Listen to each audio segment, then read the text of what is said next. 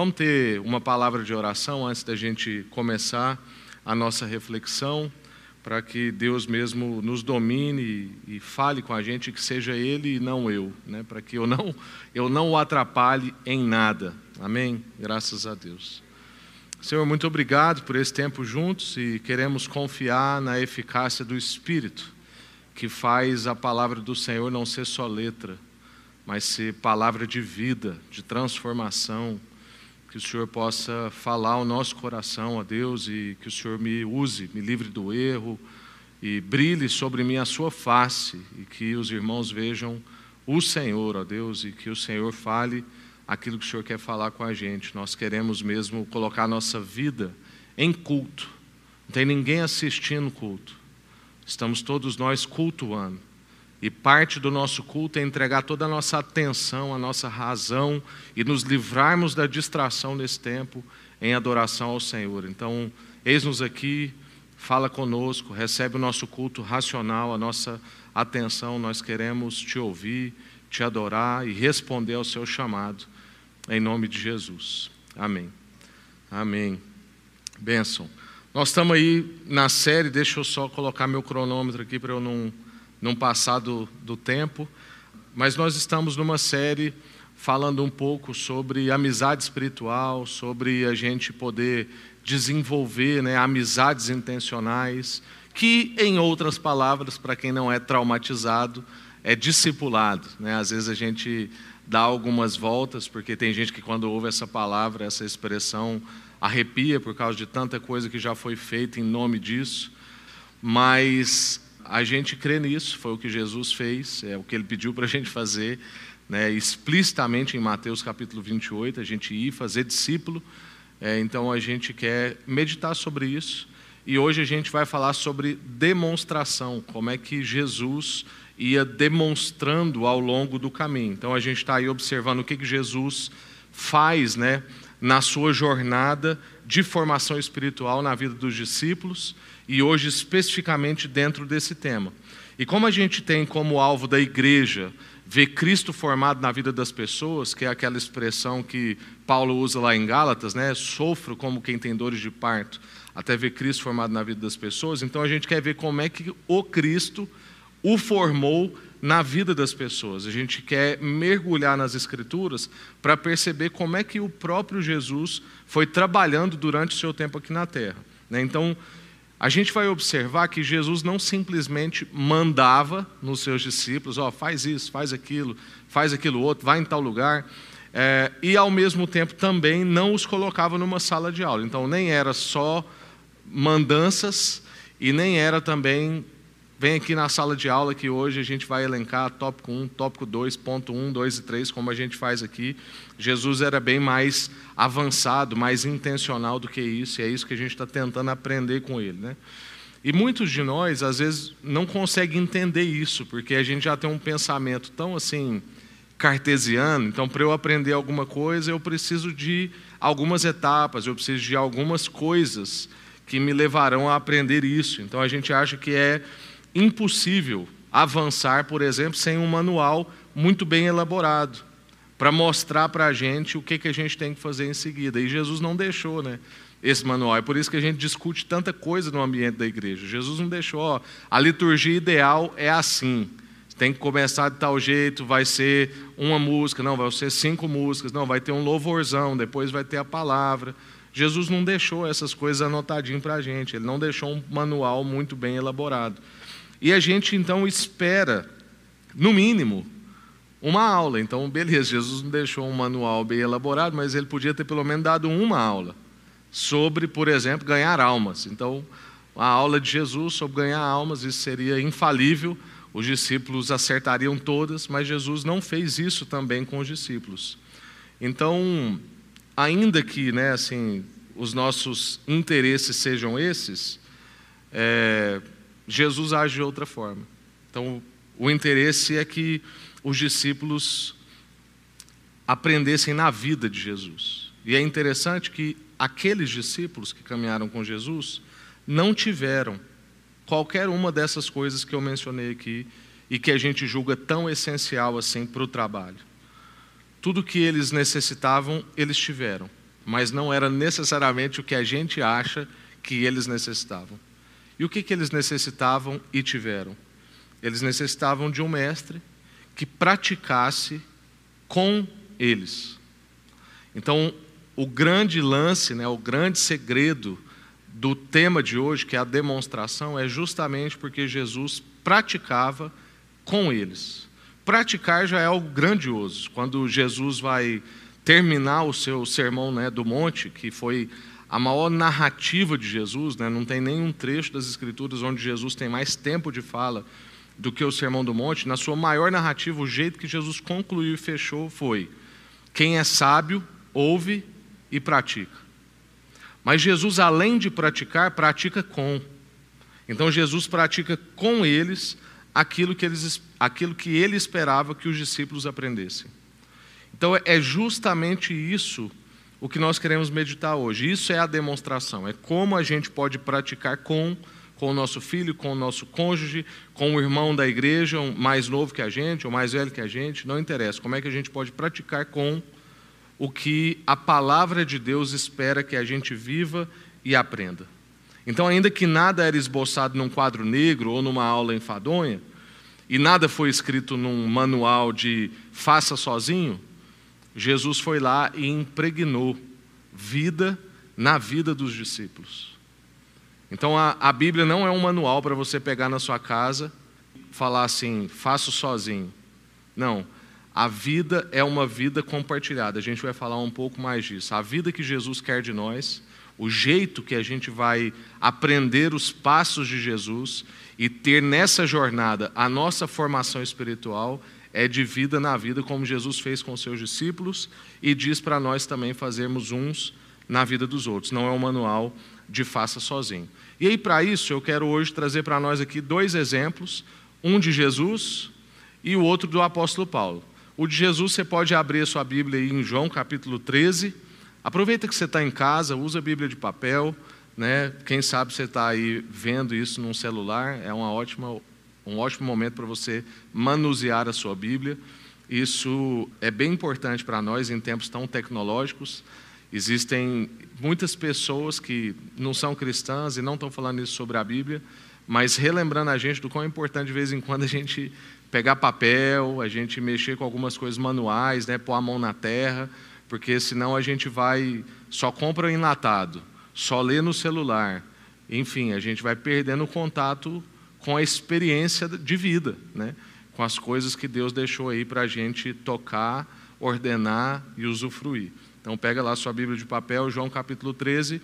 A gente vai ver então um episódio claro e clássico de como Jesus deu o exemplo, como Jesus demonstrou na sua ação de lava-pés. Então, se Jesus queria que os discípulos aprendessem a respeito de serviço, de voluntariedade, de submissão, de humilhação, um tanto de coisa a respeito de humildade, ele não foi lá e deu uma aula. Oh, hoje a aula é humildade, ponto 1, um, ponto 2, introdução, conclusão. Não. Jesus aproveitou uma ocasião, pegou bacia e toalha e foi fazer com eles aquilo que ele esperava que um dia eles também fizessem. João capítulo 13, verso 1 diz: Antes da festa da Páscoa, Jesus sabia que havia chegado a sua hora de deixar ah, este mundo e voltar para o Pai. Ele tinha amado seus discípulos durante seu ministério na terra e os amou até o fim. Os amou até o fim, graças a Deus. Estava na hora do jantar e o diabo já havia instigado Judas, filho de Simão Iscariotes, a trair Jesus. Jesus sabia que o Pai lhe dera autoridade sobre todas as coisas e que viera de Deus e voltaria para Deus. Isso é importantíssimo. Jesus sabia. Toda a ação de Jesus é baseada em convicção e não em dúvida. Ele não está fazendo isso para aparecer, para ser visto, ou porque ele quer reafirmar a sua identidade. Ele já sabe. Jesus sabia da sua identidade, quem ele era, a autoridade que ele tinha e que ele estava voltando para Deus. Verso 4: Assim, sabendo quem era, levantou-se da mesa, tirou a capa, enrolou uma toalha na cintura. Depois derramou água numa bacia e começou a lavar os pés de seus discípulos, enxugando-os com a toalha que estava na sua cintura. Quando Jesus chegou a Simão Pedro, este lhe disse: Senhor, vai lavar os meus pés? Jesus respondeu: Você não entende agora o que estou fazendo, mas algum dia você vai entender. Lavar os meus pés? De jeito nenhum, protestou Pedro. Jesus respondeu: Se eu não lavar, você não terá comunhão comigo. Simão Pedro exclamou: Senhor, então lave também as minhas mãos e a minha cabeça, e não somente os meus pés. Jesus respondeu: A pessoa que tomou banho completo só precisa lavar os pés para ficar totalmente limpa. E, se vo e vocês estão limpos, mas nem todos, pois Jesus sabia quem o trairia. Foi isso que se referiu, foi a isso que se referiu quando disse: Nem todos vocês estão limpos. Depois de lavar os pés deles, Jesus vestiu a capa novamente, retornou ao seu lugar e perguntou: Vocês entendem o que eu fiz? Vocês entendem o que eu fiz? Vocês me chamam de mestre e de senhor, e têm razão, porque eu sou. E uma vez que eu sou o seu senhor e mestre, lavei os pés de vocês, vocês devem lavar os pés uns dos outros. Eu lhes dei um exemplo a ser seguido, façam como eu fiz a vocês. Eu lhes digo a verdade: o escravo não é maior do que o seu senhor, nem o mensageiro é mais importante que aquele que o envia. Agora que vocês sabem essas coisas, serão felizes se a praticarem. Amém. Graças a Deus. Só esse último trecho aqui dá uma série para os tempos de igreja que a gente está vivendo. Nenhum mestre é maior do que o seu Senhor. Nossa, tá, como eu vejo pessoas querendo ser melhor do que Jesus querendo ter uma vida de cortar manteiga com faca quente, prometendo que a jornada com Jesus é uma jornada de conquistas, vitórias, sucessos ininterruptos. Enfim, mas esse não é o sermão de hoje, desculpe. É porque a hora que eu li, eu falei, meu Deus, isso é uma pregação para os tempos de hoje, assim, a gente precisa meditar mais sobre isso.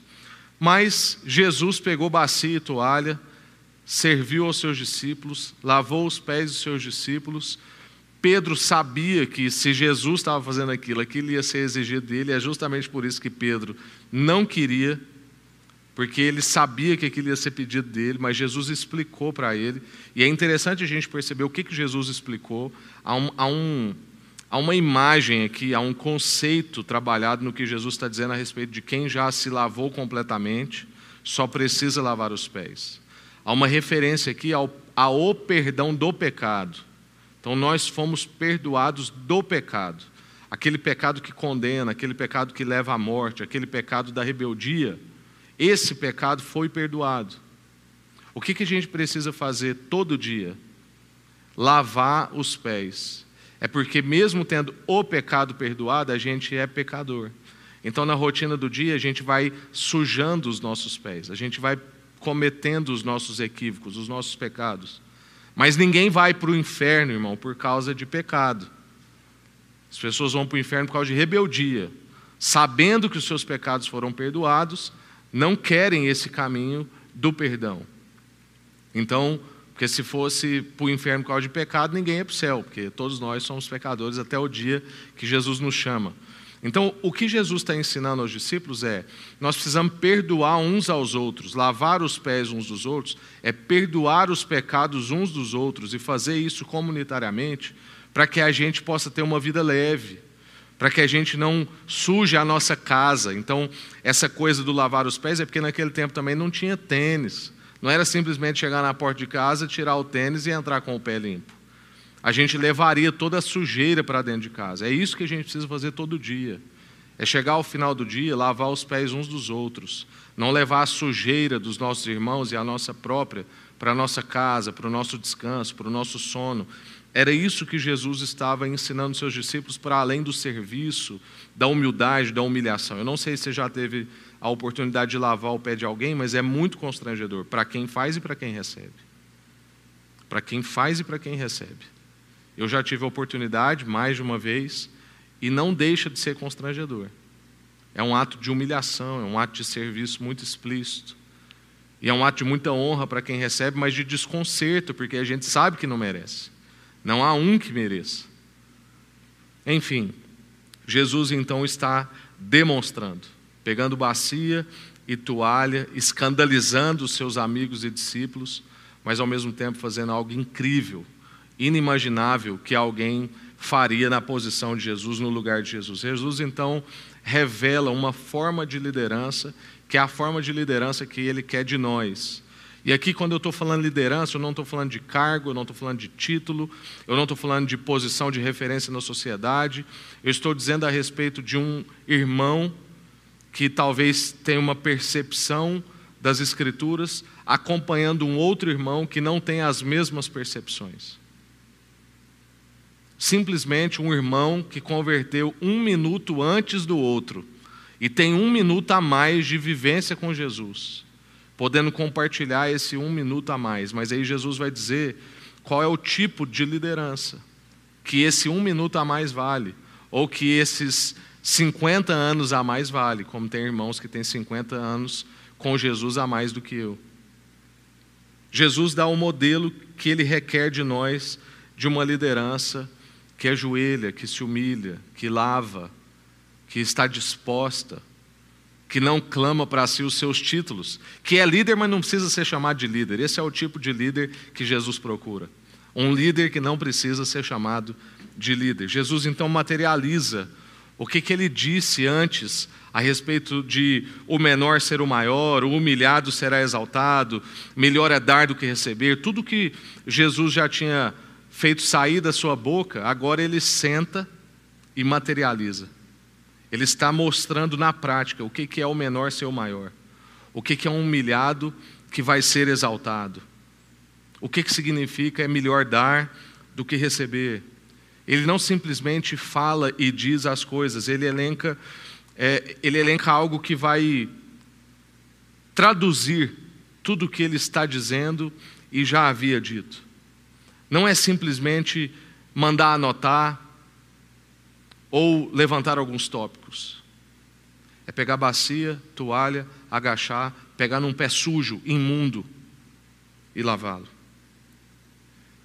Ele está dizendo assim: no meu reino é desse jeito.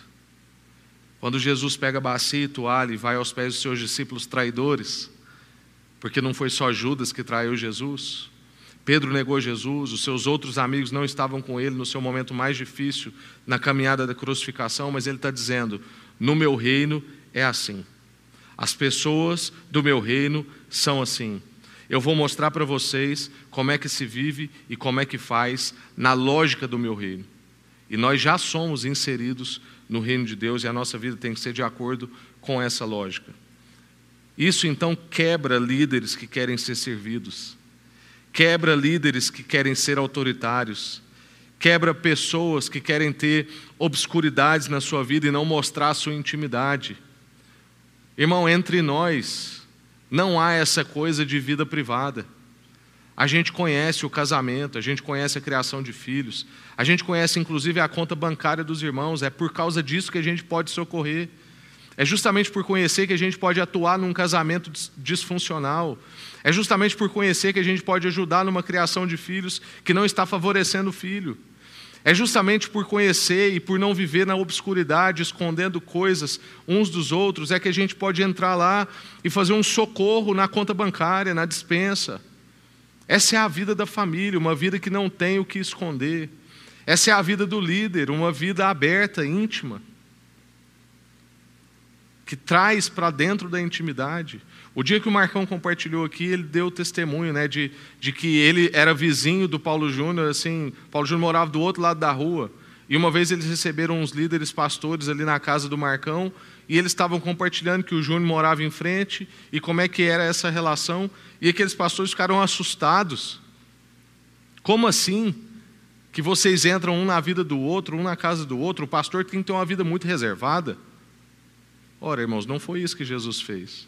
Jesus não teve uma vida reservada. Jesus fez as suas necessidades íntimas com os seus discípulos. Jesus dormiu, provavelmente roncou, né? Não sei se Jesus tinha algum desvio de septo, alguma coisa nesse sentido, mas se ele não roncou, ele ouviu alguém roncar. Era ali um na intimidade do outro. Jesus estabelece o padrão. Não são esses tipos de líderes que ele quer no reino. Não são esses tipos de mentores. Não é esse tipo de fazedor de discípulo. Jesus estabelece o padrão e o padrão é o amor. porque o amor entrega, o amor não requisita para si, o amor não é meritório. E aí Jesus vai e coloca amor em demonstração. E ele não para de demonstrar, mesmo diante das circunstâncias mais adversas. E a gente conhece os próximos passos de Jesus depois de João capítulo 13, e são os passos da sua traição, da negação de Pedro, da crucificação e do seu sacrifício na cruz.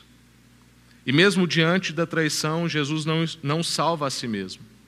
Ele não é julgador, ele não se irrita, ele não desiste, porque ele ama e ama até o fim. É interessante porque no mesmo texto que Jesus está lavando os pés, ele está dizendo que ele já sabe que tem um dentre eles que o irá trair. E isso não diminui a disposição de Jesus em lavar os pés dos discípulos. Jesus está na mesa que tem um traidor e ele vai lavar o pé do traidor. Olha que absurdo, irmãos. A disposição de Jesus em amar não para. Ele não desiste. Ele ama até o fim. É um, é um verso que a gente leu aqui no início, né, de João capítulo 13. Enquanto Judas está ali naquela mesa representando totalmente a humanidade caída, então naquela mesa a gente tem, vamos pegar aqui Judas e Jesus, né? Então Judas está revelando as características caída, a pecaminosidade do homem, mas ao mesmo tempo, Jesus está revelando a natureza divina. Um amor que não para. Um amor que desceu às partes mais baixas da terra quando a gente não merecia. Jesus é imparável.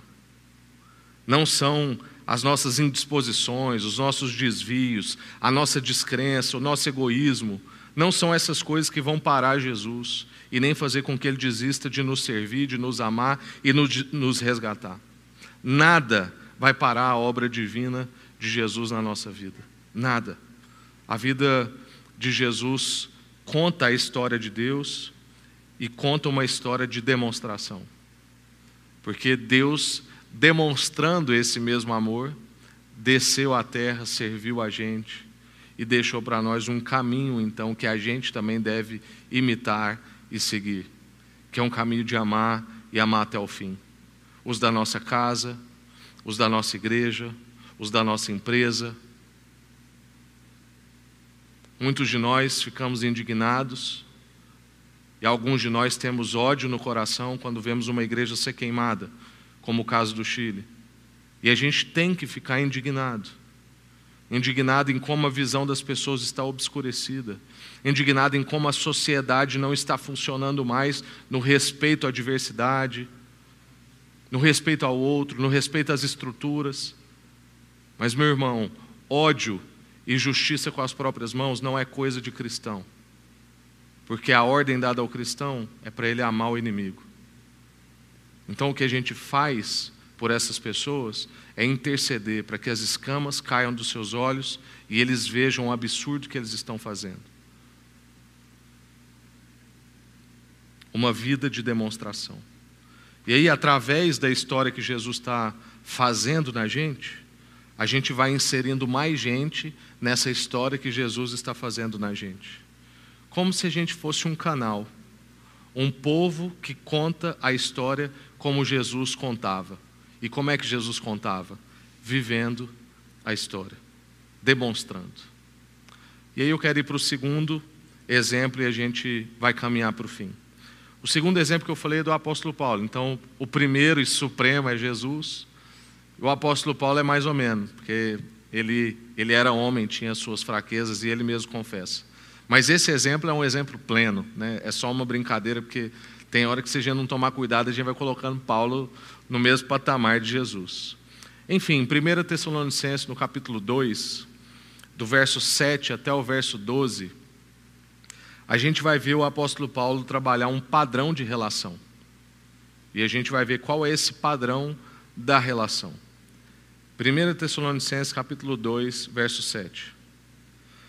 Embora como apóstolo de Cristo pudéssemos ter sido um peso tornamo-nos bondosos entre vocês. Não fomos pesos, fomos bondosos. Como uma mãe que cuida dos próprios filhos. Sentindo assim tanta afeição por vocês, Decidimos dar-lhe não somente o Evangelho de Deus, mas também a nossa própria vida, porque vocês se tornaram muito amados por nós. Irmãos, certamente vocês se lembram do nosso trabalho esgotante, da nossa fadiga. Trabalhamos noite e dia para não sermos pesados a ninguém, enquanto lhes pregávamos o Evangelho de Deus. Tanto vocês como Deus são testemunha de como nós nos portamos de maneira santa, justa e irrepreensível entre vocês, os que creem. Pois vocês sabem que tratamos cada um como pai trata seus filhos, exortando, consolando e dando testemunho, para que vocês vivam de maneira digna de Deus, que os chamou para o reino, para o seu reino e glória. Amém. Paulo então está trazendo um padrão de relação. Por que, que isso é importante? Porque nós dissemos que Jesus também estabelece um padrão de relação. Uma relação que demonstra, uma relação que serve, uma relação que mostra na vida o que deve ser vivido e não somente diz o que deve ser feito. E aí, o padrão da relação que Jesus traz para nós é o padrão de amor, de entrega. Aí Paulo pega e parece que ele esmiuça isso ainda mais para a gente ficar mais prático, para a gente ficar mais evidente ele vai trazer um padrão de relação e vai dizer que esse padrão é familiar. Porque Paulo faz questão de usar as expressões de família, quando ele vai dizer do padrão dessa relação. Ele vai falar que ele esteve com os irmãos como mãe e como pai. E a figura que ele usa correspondente é que os discípulos eram seus filhos. E o que, que isso traduz de relação? Verso 7 e verso 8. Uma relação cheia de afeição e de amor. É o que o apóstolo Paulo está dizendo. Então a gente teve com vocês como uma mãe que cuida dos próprios filhos. Sentindo assim tanta afeição por vocês, nós decidimos lhes dar não somente o Evangelho de Deus, mas também a nossa própria vida. Uma relação cheia de afeição e cheia de amor. Um problema que pode acontecer entre nós é o seguinte: a gente interpretar o ir de fazer discípulos e a gente trabalhar na formação espiritual das pessoas ao nosso redor só como uma tarefa. E aí isso vai fazer a gente ser um tipo de gente conteudista. Vai fazer a gente quase que colocar as pessoas em sala de aula, ainda que nós não estejamos numa sala de aula. Mesmo se você estiver no almoço do restaurante. Se a gente não tomar cuidado e a gente passar a tratar isso só como tarefa, essa não vai ser uma relação cheia de afeição e de amor. Existem muitos pais e mães, por exemplo, que têm uma relação com seus filhos de tanta lição de moral que ele não constrói um lastro, um lastro afetivo. Ele não tem capital afetivo até para errar com o filho ou com a filha. A dificuldade, às vezes, de perdão não é só o orgulho da pessoa ferida, é que ela não consegue encontrar lastro afetivo naquilo. A relação deles sempre foi uma relação de você faz as coisas certas ou você faz as coisas erradas. E Paulo está dando para nós o padrão da relação, é um padrão de relação familiar, cheia de afeição e de amor. Verso 8, um tipo de relação que oferece a própria vida. Não oferece só ferramentas, não dá só dinheiro, não entrega só conteúdos, mas que entrega a própria vida, o seu tempo, a sua intercessão. Quando o outro sofre, ele sente também, porque está na vida. Um tipo de relação que trabalha até o esgotamento e a fadiga. Verso 9. Que não desiste facilmente. O apóstolo Paulo diz que trabalhou até o esgotamento e a fadiga. E por último, verso 12: para que vivam de maneira digna. Ele está entregando então um tipo de vida que depois de entregar afeição e amor, oferecer a própria vida e trabalhar até o esgotamento e a fadiga, vai ensinar para as pessoas como é que vive de maneira digna de Deus. Como é de um jeito que Jesus ensinou a viver, como é que vive como Jesus ensinou a viver, desse jeito. Uma relação intensa, cheia de amor e de afeição, que trabalha até a fadiga, que entrega a própria vida, que demonstra na sua vida como é que deve ser a jornada com Jesus. E para a gente concluir, então, quando a gente olha para os passos de Jesus e os passos do apóstolo Paulo, a gente percebe essa constatação importantíssima. e que deve ficar impregnada aí na nossa consciência. Há poder na vida compartilhada. Há poder na vida compartilhada. Nós somos chamados para uma vida compartilhada. Não somos chamados para pegar um manual e achar que a gente vai fazer isso sozinho. Nós somos chamados para essa vida que é uma vida compartilhada. E nessa vida compartilhada a gente pode ter demonstração de padrão de relação familiar, a gente pode ter demonstração das motivações alinhadas às de Jesus. Então a gente pode alinhar as nossas motivações às motivações que Jesus tinha, que era fazer sem interesse. A gente pode ter demonstração de gente que não desiste facilmente da relação. E a gente vai ter a demonstração então de um trabalho que é sem segundas intenções. Não é simplesmente uma tarefa. É uma vida compartilhada que vai poder ter como padrão uma relação familiar, não desiste facilmente, não tem segundas intenções na relação, uma relação cheia de afeto e de amor. Amém? Vamos orar e a gente vai poder bater o nosso papo aqui com o John. Se você tiver alguma pergunta, alguma ressonância, às vezes você não tem uma pergunta, mas você tem uma ressonância, olha, isso me impactou muito, é, esse é um aprendizado novo que eu tive. Isso é legal para a gente também saber se, se a gente está conseguindo né, comunicar o que Deus está colocando no nosso coração. Então, se tiver perguntas ou ressonâncias, escreva aí no chat, vamos orar para a gente conversar um pouquinho. Senhor, obrigado mesmo pela Sua palavra e porque o Senhor garantiu que a gente tivesse ela em mãos. Obrigado pela vida de Jesus, que demonstrou para nós como é que a vida deve ser vivida. A vida que é dedicada um na vida do outro. Uma vida que não é só para conquistar coisas para si, mas que é para formar, ó Deus, outras pessoas que formarão outras pessoas. O sentido da nossa vida está em formar outras pessoas. É por isso que o sábio disse em Provérbios que a glória de um pai é ver o filho dos seus filhos. É ter a certeza de que ele fez um filho virar um homem e se tornar um pai. Virar uma mulher e se tornar uma mãe. É isso, ó Deus, que é a nossa glória, e não ver os nossos filhos infantilizados pelo resto da vida. É formar outras pessoas. E obrigado porque Jesus nos ensinou, não somente dizendo, mas fazendo também. E obrigado porque também o apóstolo Paulo viveu isso intensamente, trabalhando relações como relações familiares, estando entre os irmãos como pai, estando entre os irmãos como mãe, e entregando não somente o evangelho, mas a própria vida que a gente possa imitá-los, que nós possamos, ó Deus, cada um de nós aqui hoje juntos, inspirados por essa palavra, inspirados pelo testemunho de Jesus e de Paulo, também entregar a nossa própria vida em favor dos nossos irmãos e nossas irmãs. Em nome de Jesus. Amém. Amém. Que palavra, hein, Rafa? Amém. Muito bom. Deus é bom. Amém. Graças a Deus. Né? Como a gente tinha lido, né? Lá em Coríntios, 1 Coríntios, que fala que a palavra profética ela encoraja, ela consola e ela conforta. Né? Amém. Então eu creio que os irmãos eles foram encorajados, consolados e confortados. Né? Amém. Então a gente Amém. agradece pela sua disposição de você ser usado como um vaso para a glória do Senhor. Né? Amém. Graças Amém? a Deus. Então a gente está esperando aqui perguntas, tá? Você pode mandar aqui no nosso no canal do YouTube. É, tem uma pergunta aqui, Rafa. Podemos relacionar a demonstração ao fato de sermos imagem e semelhança de Deus? Uhum. Sim, sim.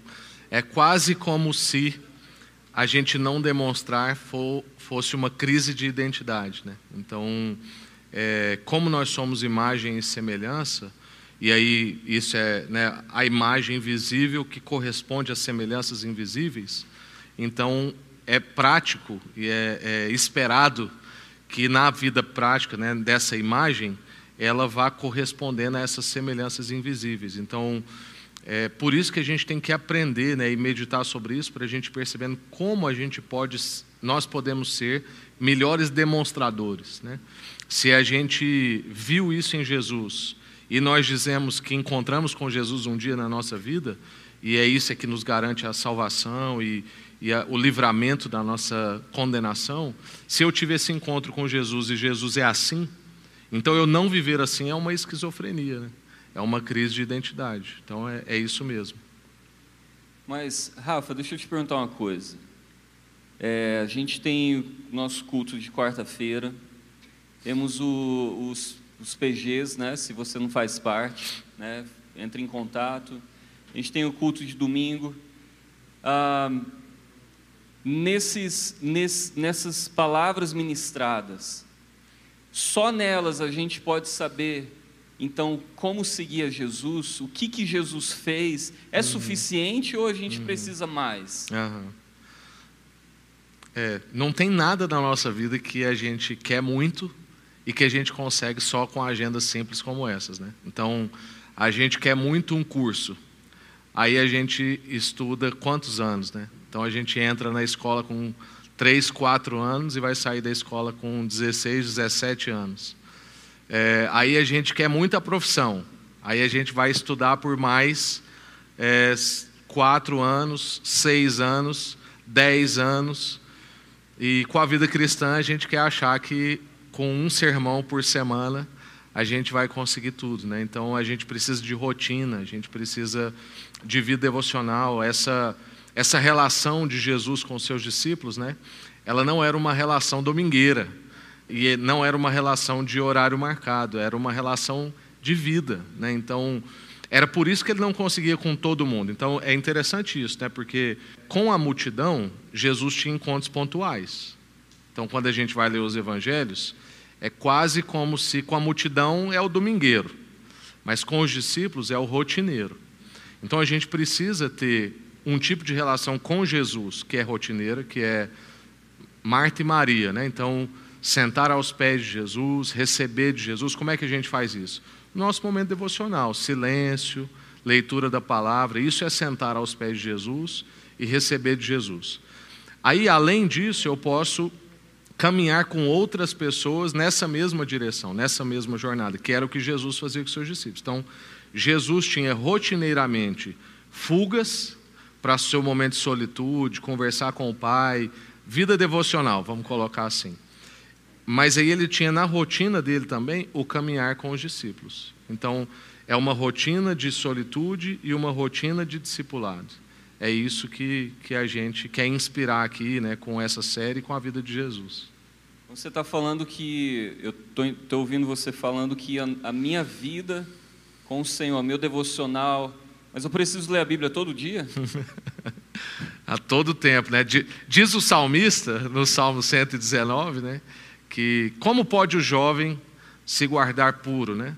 Guardando a palavra no coração. Né? Então, às vezes a gente não consegue ler a Bíblia o tempo todo. Mas se a gente tem uma porção das Escrituras todos os dias, eu consigo ter aquela palavra em todo tempo. Então eu, eu não consigo ler a Bíblia em todo momento, mas eu tenho uma palavra de ressonância a todo tempo. E aquela palavra me sustenta naquele dia, né? e traz a revelação de quem é Jesus, né? Uhum. Que daí eu posso seguir quem eu estou conhecendo, é. né?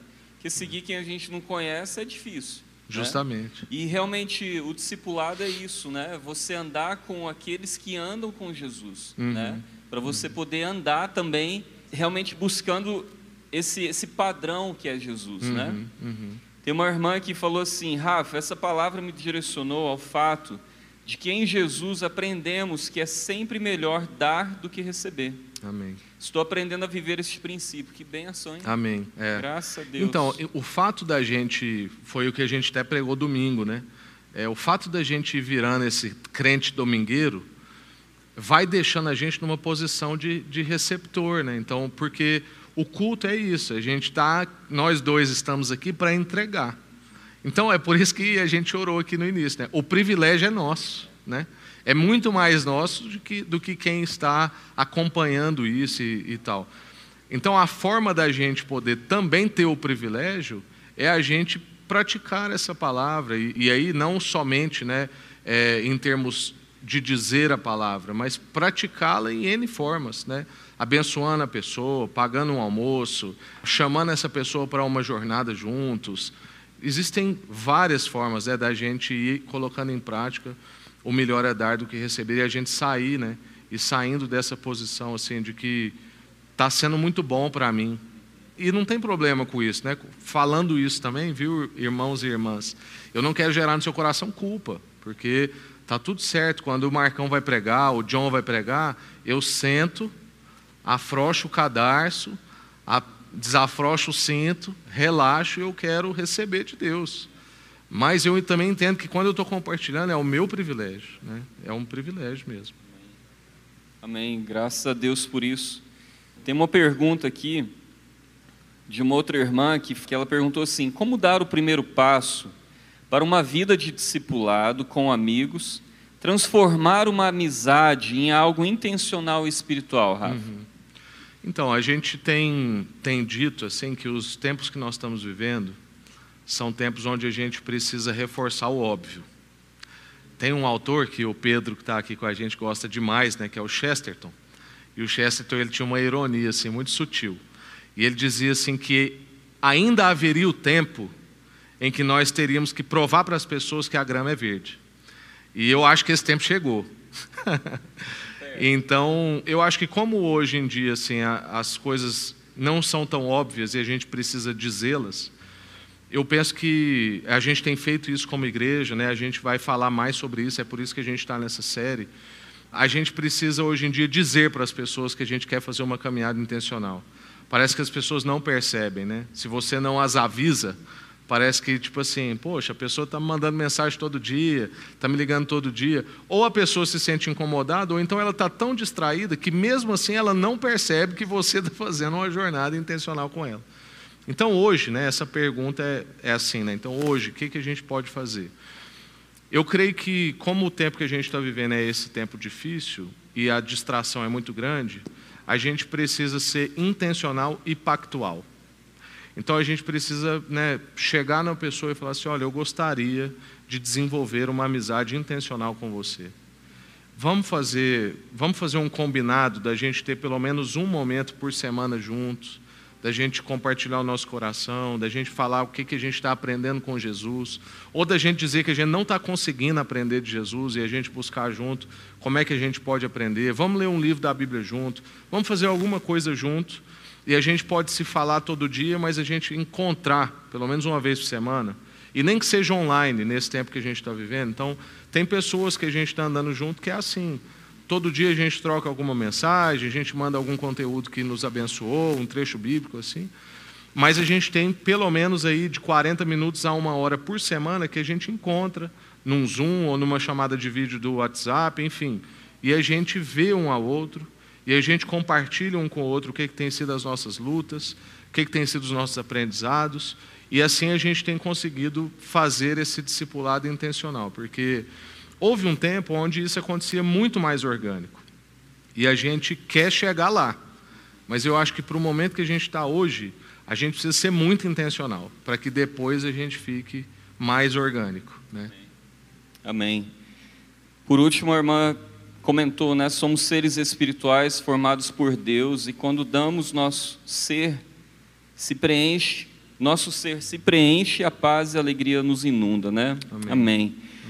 Rafa, sobre você estava falando sobre intencionalidade, né? Que é fácil das pessoas fazerem, né? A gente tem falado realmente sim, para você não ser um agente secreto, né? Nessa área de discipulado, uhum. não tenha vergonha de ser intencional, de de falar os teus motivos, né? Porque os uhum. teus motivos é o que? É o crescimento daquela pessoa em Cristo Jesus. Uhum. Como você falou, né? Você não está acima dela, é. você vai andar no mesmo piso. Eu costumo falar que a gente está pisando no mesmo nível, uhum. né? Então nós uhum. somos, é, estamos no mesmo nível. É. E acho que algo prático que os irmãos poderiam fazer é ligar para alguém, aquele, aquela pessoa que, que ele está com intenção de fazer um discipulado, né? Alguma jornada, né, como uhum. a gente tem chamado, é. É, perguntar como que eu posso orar por você hoje? Qual que é uma necessidade de, que você tem hoje? Legal. Por quê? Porque no campo missionário, quando a gente está com pessoas que nunca ouviram falar de Deus, mas quando a gente aproxima delas e fala assim, olha, como que eu posso? Eu creio num Deus que Ele ouve as minhas orações. Como, o que tem, o que tem na sua vida que eu possa orar por você?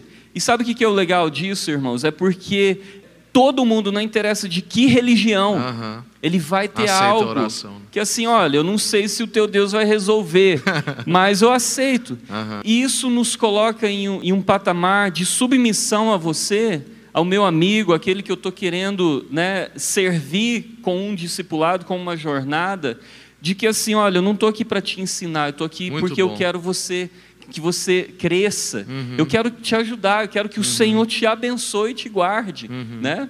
Então acho que seria uma- Uhum. É. algo que seria bem intencional, quebra aquela barreira É. de aquele Aquela muro, formalidade, né? né? Aquela formalidade, É. olha, senta aqui, vamos preencher É, aqui. justamente. Quantos anos, qual que é a tua data de nascimento? Não, é só para colocar quando você vai fazer o aniversário, que daí eu já vou te ligar, né? Mas deixar algo bem natural, né? Muito bom, John. Muito bom, bom. Quero te agradecer demais, né? Pela, pela, realmente, eu vejo você como um vaso usado pelo Senhor Amém. que é um privilégio aqui, a essência é Cristo na sua vida. A gente vai estar louvando ao Senhor, terminando esse tempo aqui, mas eu queria orar por você pela sua casa. Amém. Então você que está em casa aí, onde você está, na rua, alguma coisa, estende a sua mão aí na tela. É bom fazer isso porque dá um exercício, né? Senão a gente fica ali assim, achando que é uma coisa mecânica, né? Estende sua mão aqui para o Rafa, o pessoal que está aqui também. Vamos estar abençoando esse irmão aqui. Senhor, nós queremos abençoar o Rafa em nome de Jesus. Te agradecer, Senhor Deus, pela essência do Espírito Santo de Deus, Pai. Te agradecemos, Senhor Deus, porque ele foi uma, um- uma voz profética nessa noite, Oh, nos dando encorajamento, consolo e conforto através da Sua palavra, Pai. Oramos, Senhor Deus, pela Iana e pelos seus filhos. Abençoamos eles em nome de Jesus. Queremos, Senhor Deus, abençoar os planos, Pai, que eles têm colocado diante do Senhor, Pai. Oh, Queremos te pedir que o Senhor pegue todos, todos esses planos e detalhes. Senhor Deus, e o Senhor aperfeiçoe em nome de Jesus. Aleluia. Senhor, enche essa família do teu Espírito Santo, Senhor. Pai, coloca, Senhor Deus, os dons espirituais em seus filhos também, em nome de Jesus. Pai, que eles sejam guerreiros e servos do Senhor, Pai, nesse reino maravilhoso, Senhor. Pai, nós te agradecemos por mais uma noite aqui. Te agradecemos, Senhor Deus, por essa palavra, Pai, novamente. Em nome de Jesus, nós queremos entregar ao Senhor, Pai, toda a honra, toda a Aleluia. glória, todo o louvor. Tu és digno, Senhor, de Amém. adoração. Tu és digno, Senhor Deus, de todo elogio. Tu és digno da nossa atenção, Senhor. Louvado seja o teu nome. Aleluia. E, Senhor Deus, abençoa os irmãos que estão assistindo, que vão estar, Senhor Deus, tendo seus afazeres familiares agora. Aqueles que estão voltando, Senhor Deus, de algum lugar, aqueles que estão, Senhor Deus, é, aqui também servindo, Pai. Abençoa-os, Pai, em nome de Jesus, Senhor. Amém. Amém. Graças a Deus.